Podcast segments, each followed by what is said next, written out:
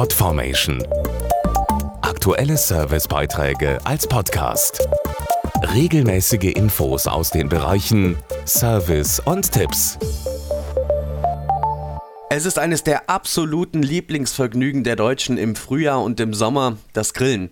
Im Schnitt wird pro Saison 13 Mal gebrutzelt und das fast immer zu Hause auf der eigenen Terrasse oder im Garten. Um die vielen öffentlichen Grillplätze der Städte und Gemeinden wird dagegen häufig ein großer Bogen gemacht. Der Grund ist klar. Sie sind leider oft ziemlich marode und wenig einladend. Eine besondere Aktion will deshalb jetzt Grillplätze rechtzeitig zum Sommer auf Vordermann bringen. Um ihre öffentlichen Grillplätze in Schuss zu halten, fehlt vielen Kommunen oft einfach das nötige Geld. Der Wettbewerb von Lidl macht den Grillplatz wieder zum Lieblingsplatz, will hier helfen und stellt insgesamt über 100.000 Euro Preisgeld bereit. John Kosmaller, Architekt und Fernsehmoderator, sitzt in der Jury. Bewerben Sie sich mit einem öffentlichen Grillplatz in Ihrer Nähe. Machen Sie ein Foto und schreiben Sie uns, warum gerade dieser Platz unbedingt verschönert werden sollte.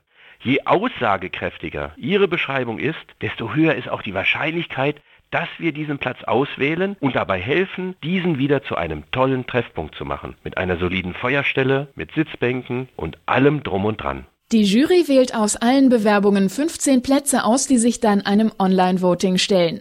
Allein für die ersten drei Plätze gibt es jeweils 20.000 Euro für die Renovierung und obendrauf je 5.000 Euro für eine große Party, wenn alles fertig ist. Öffentliche Grillplätze liegen meist an ganz besonderen Orten, an Seen, auf einer Lichtung im Wald oder in einem Park.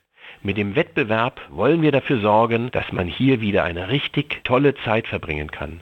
Wer mitmachen will, kann sich ab sofort auf lidl-lieblingsplätze.de bewerben. Auf der Website gibt es auch alle Infos rund um die Aktion, eine Bildergalerie der hochgeladenen Grillplatzfotos und einen Newsfeed.